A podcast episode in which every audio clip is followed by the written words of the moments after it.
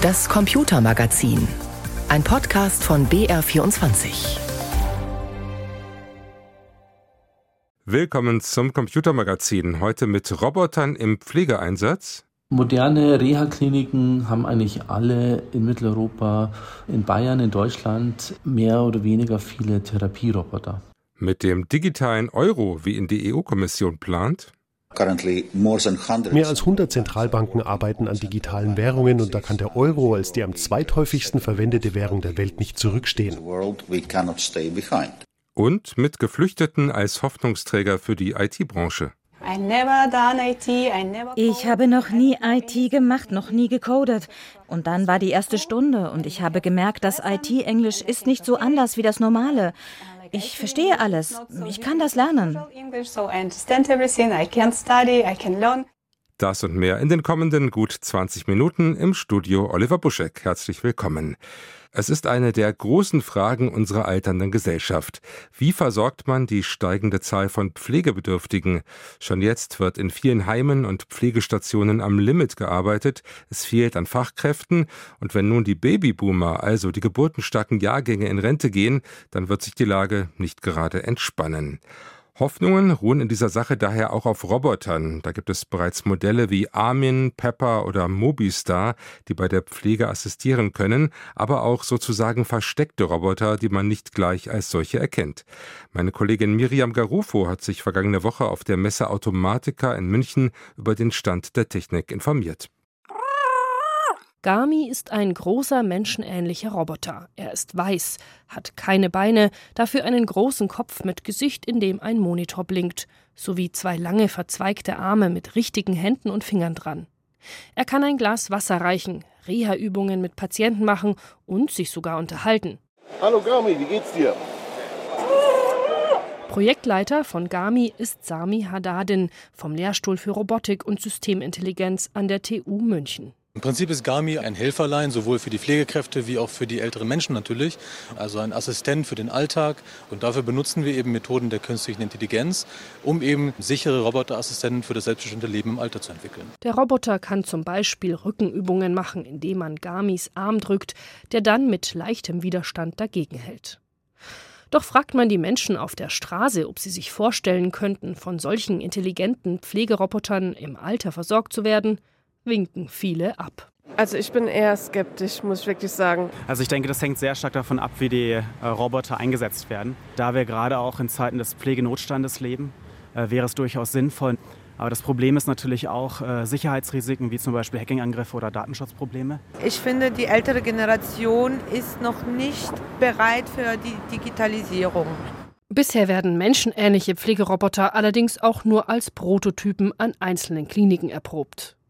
Genauso wie der Roboter Chiefs, auch wenn der nicht so aussieht, sondern eher wie eine Art autonom rollendes Schränkchen mit einem Touchscreen oben und Schubladen drunter, die befüllt werden können und der dann quasi als Bote lange Klinikwege zurücklegen und so das Pflegepersonal beim Verteilen von Essen oder anderen notwendigen Gegenständen entlasten soll. Gesteuert wird Chiefs per App. Und da ist schon meine Zahnbürste. Bestätigen. Erprobt wird Chiefs am Uniklinikum in München. Bisher soll es keine Vorfälle oder Probleme in der Interaktion mit dem Personal oder den Patienten gegeben haben und die Pfleger fühlten sich tatsächlich entlastet, sagt Ulrich Fischer, Leiter der Stabsstelle für klinische Pflegeforschung am Uniklinikum. Allerdings stand Chiefs ein paar Mal eiligen Notfalltransporten im Krankenhausflur im Weg, was aber durch mehr Wendigkeit jetzt verbessert wurde, so Fischer. Er sieht in Servicerobotern keinen Personalersatz, sondern vor allem eine Ergänzung und eine Chance gegen den Fachkräftemangel. In Bereichen, wo wir dringend benötigtes Personal in der direkten Patientenversorgung belangen, mit dem Verpacken, Auspacken von Material, Apothekenkisten, wo eigentlich keine Zeit mehr für ist. Jenseits von solchen Einzelstudien mit Servicerobotern, die mit den Menschen direkt interagieren, haben sich andere robotische Systeme bereits etabliert und zwar im therapeutischen Bereich. Therapieroboter fürs Gangtraining, Armtherapieroboter, wo Finger- und, und Hand- und Armfunktion unterstützt werden kann.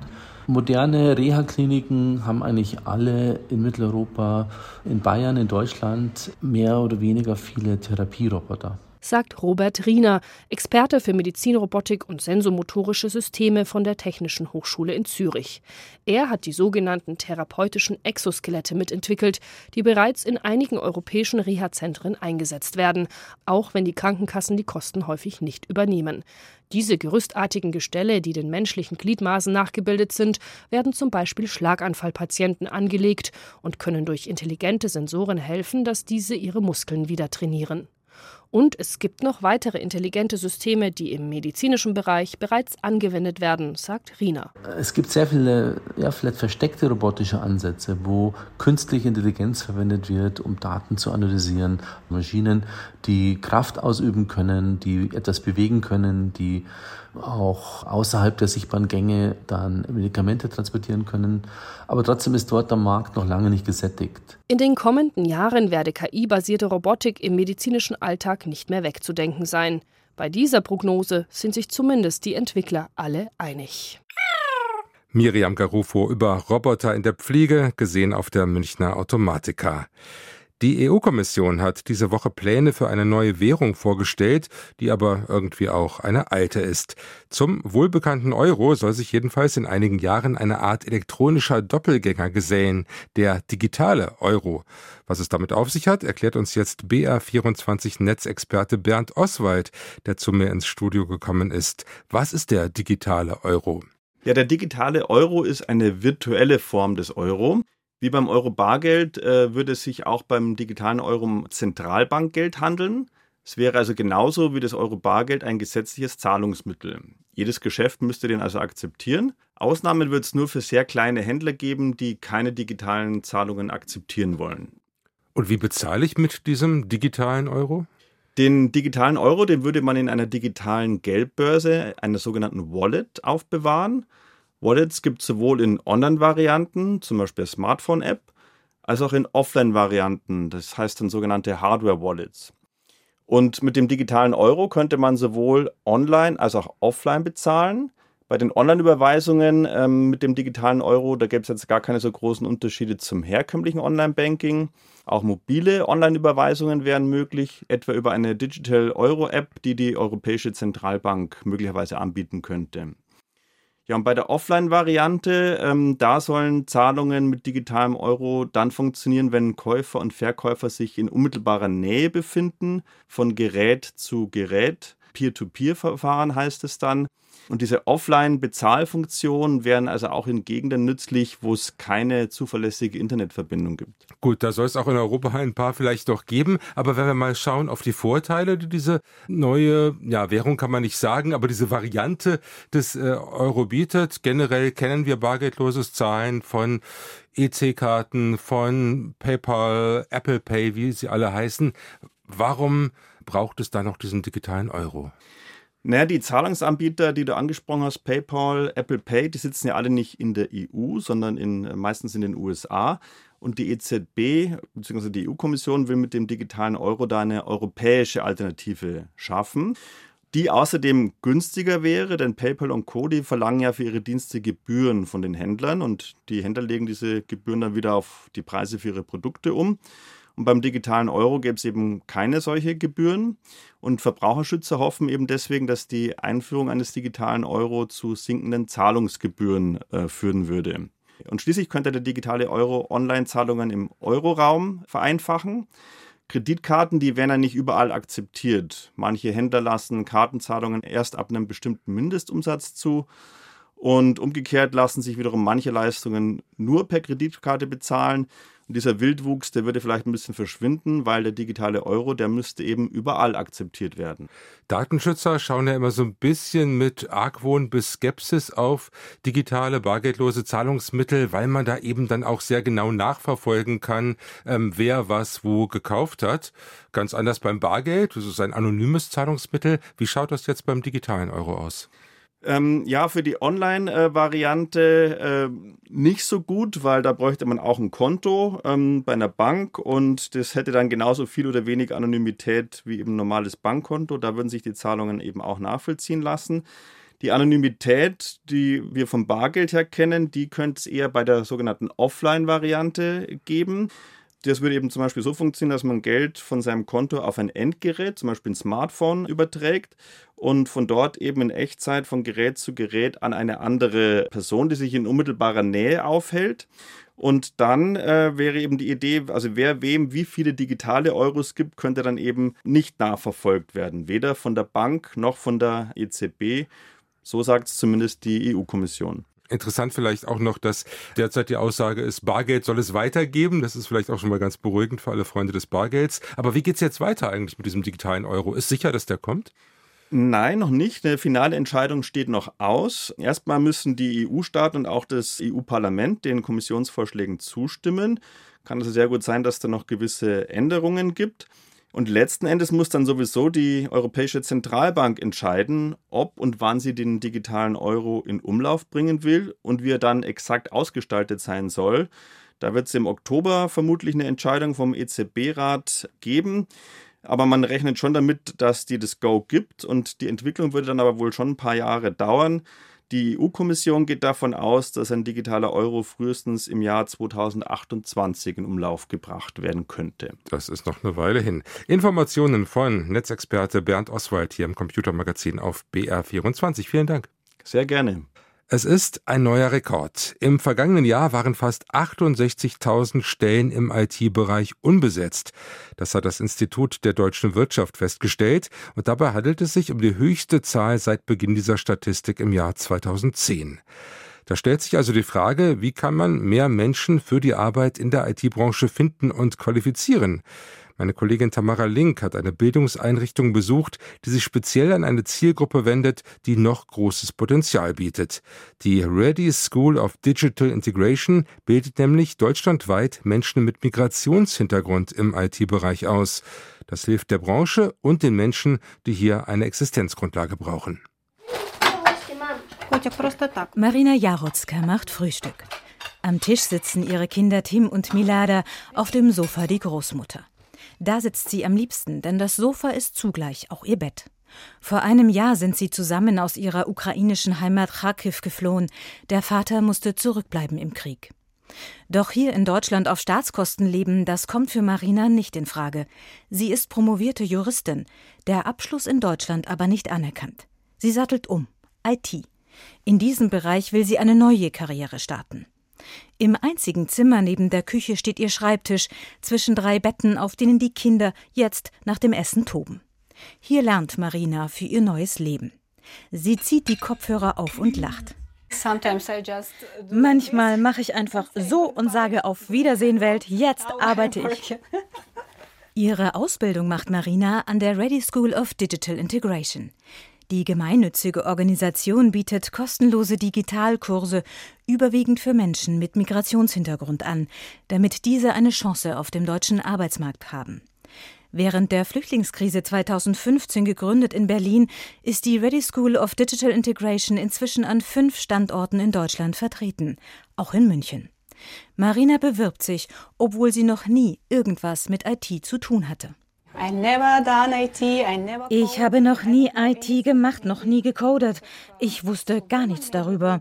Aber ich dachte vielleicht, weil das ein Angebot auch für Frauen ist, wird es machbar. Und dann war die erste Stunde und ich habe gemerkt, dass IT-Englisch ist nicht so anders wie das normale. Ich verstehe alles. Ich kann das lernen. Marina hat sich für Frontend Development entschieden, die Bearbeitung von Bedienungsoberflächen von Webseiten. Sie kommt in den Anfängerkurs. Im Auswahlverfahren der Ready School werden die Bewerber auf Motivation und Vorkenntnisse geprüft. Andere Studierende steigen in einem höheren Level ein. Auch die Dauer des Trainings variiert je nach Bedarf des jeweiligen Studierenden. Gelehrt wird alles, was man braucht, um in der Tech-Branche Fuß zu fassen. Dazu gehören auch Bewerbungstrainings. Speziell für Frauen bietet die Ready School Bildungsangebote am Wochenende mit Kinderbetreuung an. Die Organisation konnte ihren Frauenanteil dadurch von 20 auf 60 Prozent erhöhen. Finanziert wird die Schule teils mit staatlichen Geldern, in München von der Landeshauptstadt und dem Bayerischen Staatsministerium für Digitales. Den größeren Teil der Kosten tragen Unternehmen, die die Schule fördern. Trotz des umfassenden Bildungsangebots ersetzt die Ready School keine Berufsausbildung oder gar ein Studium an einer Universität in Deutschland, sagt Sophie Jonke. Sie leitet die Ready School of Digital Integration in München. Wir bilden natürlich keine fertigen ähm, Senior-Tech-Experten aus. Das muss man ganz klar sagen. Bei uns geht es wirklich darum, einen Anfang zu starten. Und das ist wirklich nur der Beginn von der ganzen ähm, Journey in die Tech-Branche. Marina Jarotzka hat ihren Kurs beendet und besucht nun ein Fortbildungsprogramm an der Ready School, bei dem Absolventen mit realen Kunden zusammenarbeiten. Das verschafft ihnen Berufserfahrung für den Lebenslauf. Parallel bewirbt sie sich auf Juniorstellen und Praktika. Uh, ich habe mich auf 25 Stellen beworben. Manchmal habe ich eine Antwort bekommen, manchmal nicht. Uh, Von 100 Lebensläufen müssen Sie dich auswählen. Das ist nicht leicht. Immerhin. Beim US-amerikanischen Technologiekonzern Cisco hat Marina ein Vorstellungsgespräch bekommen für ein Internship, ein bezahltes Praktikum. Auch wenn die Absolventen der Ready School im Unternehmen oft nochmal geschult werden müssen, bevor sie als vollwertige Arbeitskräfte eingesetzt werden können, sind sie wertvoll für den Arbeitsmarkt. Der Fachkräftemangel im IT-Bereich ist eklatant. Knapp 68.000 Stellen waren im Bereich der Informationstechnik bundesweit im vergangenen Jahr unbesetzt, so das Institut der deutschen Wirtschaft. Das Problem beginnt schon mit den Auszubildenden. Christian Meyer kann davon ein Lied singen. Er leitet ein Unternehmen mit 25 Mitarbeitenden in München. Straight Solutions hilft seinen Kunden bei technischen Problemen im IT-Bereich. Christian Meyer engagiert sich ehrenamtlich bei der Ready School. Inzwischen stellt er nur noch Auszubildende ein, die vorher an dieser Schule waren. Wir als kleines Unternehmen tun es natürlich total schwer, ähm, jetzt auf Jobmessen ähm, oder in der Öffentlichkeit auch mit Stellenanzeigen irgendeine Sichtbarkeit zu haben. Ähm, hier in München im Speckgürtel ähm, gibt es alle Branchen, alle großen Player, ähm, die viel Budget auch haben, um bei Jobmessen große Stände zu haben, mit viel Aufwand dort nach auszubilden und auch Fachkräften zu suchen. Und das können wir uns nicht leisten und wollen wir nicht, weswegen wir lange schon länger mit der Redi School kooperieren und dort unsere Auszubildenden suchen und auch finden, sehr erfolgreich. Zurück bei Marina Jarotzka. Beim Interview kann sie kaum stillsitzen vor Aufregung. Heute hat sie die Nachricht von Cisco bekommen. Yes, finally, I'm on board. I will start to career. Endlich, ich bin an Bord. Ich habe ein Internship bei Cisco. Der erste große Schritt in meiner Jobkarriere in Deutschland. Career in uh, Germany. Wie Migranten zu IT-Fachkräften ausgebildet werden, das war ein Beitrag von Tamara Link. Wenn aus jedem Jugendlichen, der seine Freizeit am Smartphone verbringt, später ein Programmierer oder Hardware-Spezialist würde, dann hätte die IT-Branche definitiv keine Personalsorgen. Aber die meisten von ihnen bereiten sich da offenbar nicht auf eine IT-Karriere vor, sondern machen, ja, was eigentlich? Viele Ältere reagieren auf den hohen Smartphone-Konsum der Jungen eher verständnislos. Dazu Gedanken von Hannah Heim. Ja, die Jugend. Es verwundert ja fast schon nicht mehr, wenn man solche Zahlen hört. Jugendliche verbringen 63,7 Stunden in der Woche im Internet. Das geht aus der am Dienstag veröffentlichten Jugenddigitalstudie der Postbank hervor. Das sind 5,7 Stunden mehr als vor der Corona-Pandemie im Jahr 2019. Fast 64 Stunden? Eineinhalb Arbeitswochen sind das so viel wertvolle Zeit, in der all diese jungen, klugen Menschen zwischen 16 und 18 auch Instrumente lernen, Bäume pflanzen oder Romane schreiben könnten. Stattdessen verdatteln sie das einzig Kostbare im Leben. Wehmütig schauen sie in die vermeintlich perfekten Leben anderer, um sich dann darüber zu beschweren, dass der Klimawandel ihre Zukunft auffrisst. Naja, so einfach ist es nicht. Für uns digitale Immigranten, die sich ein Leben ohne Smartphone immerhin noch vorstellen können, ist es ein leichtes, den Medienkonsum der jungen Menschen lächerlich zu finden. Aber wir Älteren dürften mittlerweile auch wissen, nichts hat nur eine Seite. Denn wer besagte Studie weiterliest, findet auch heraus, dass die Online-Verbleibstundenzahl im Vergleich zu vor einem Jahr gesunken ist. Um ganze vier Stunden. Das heißt, Jugendliche verbringen wieder vier Stunden mehr Zeit im realen Leben, wohl vor allem, um dort Menschen zu treffen. Und ohnehin, was wissen wir schon? Wir wissen nicht, wie es ist, wenn die einzige Möglichkeit, sich von den Eltern abzugrenzen, ein virtueller Raum ist. Vor allem, wenn der Hauptverantwortliche dafür ein Virus ist und Corona heißt. Und wir können deshalb auch nicht die Leidenschaft verstehen, mit der Menschen sich vergangene Woche in Regensburg getroffen haben, um Influencern dabei zuzuschauen, wie sie Werbung für Schokolade machen. Deswegen sind die ganzen Brees hier, nicht wegen uns. Dort sind die Brees. okay, also ist jetzt schwierig geworden. Die Brees sind schon hier und wollen das jetzt alles zumachen hier. Es hat noch nicht mal angefangen. Entschuldigung, aber das ist doch Humbug. Dieser Meute Halbwüchsiger ging es um Schokolade, kostenlos, in Form von Cannabisblättern. Was daran kann man bitte nachvollziehen? Ja, okay. Was in diesem Supermarkt passiert ist, das wirkt ziemlich seltsam. Hunderte Halbwüchsige wollten da einen Menschen sehen, der sich selber filmt und haben dafür das komplette Geschäft lahmgelegt. Zwei Minderjährige wurden ohnmächtig, der Laden wurde geräumt, der Influencer nach Hause eskortiert. Zur Wahrheit gehört aber auch, dass wir so überrascht sind von diesem Flashmob. Zeigt ja eigentlich nur, wie wenig wir darüber wissen, was die Jugendlichen da machen an ihrem Bildschirm in ihren 64 Stunden. Und überhaupt, was unterscheidet denn diesen Flashmob von unserem Starkult der 90er? Wir sollten sie also nicht verurteilen. Stattdessen ist es an uns, uns mehr Mühe zu geben, um zu verstehen, was die Jugendlichen mit ihren Smartphones machen. Deshalb hilft ein genauerer Blick in die Studie, denn was von außen wie Verdadeln aussieht, ist in Wahrheit einfach eine andere, uns unbekannte Art der Interaktion mit echten Menschen in unechten Welten, wenn man so will. Aber die lungern doch nur auf diesen ganzen Social Media rum. Laut der Studie haben WhatsApp, YouTube und TikTok im Vergleich zu den Vorjahren an Bedeutung verloren.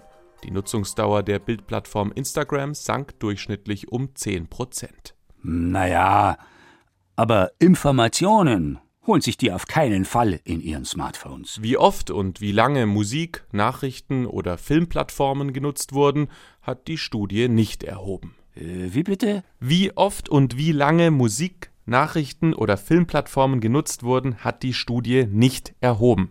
Aber können die nicht wenigstens was fürs Leben lernen, wenn sie schon immer in diesem Internet sind? Ein Viertel ihrer wöchentlichen Bildschirmzeit verbringen die Jugendlichen außerdem mit Schulinhalten oder ihrem Studium. Naja, mm, was sich hier offenbart, ist eine grundsätzliche Kommunikationslücke.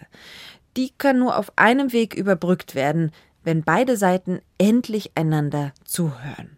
Anmerkungen von Hanna Heim, die das Computermagazin für heute beschließen. Im Studio war heute Oliver Buschek.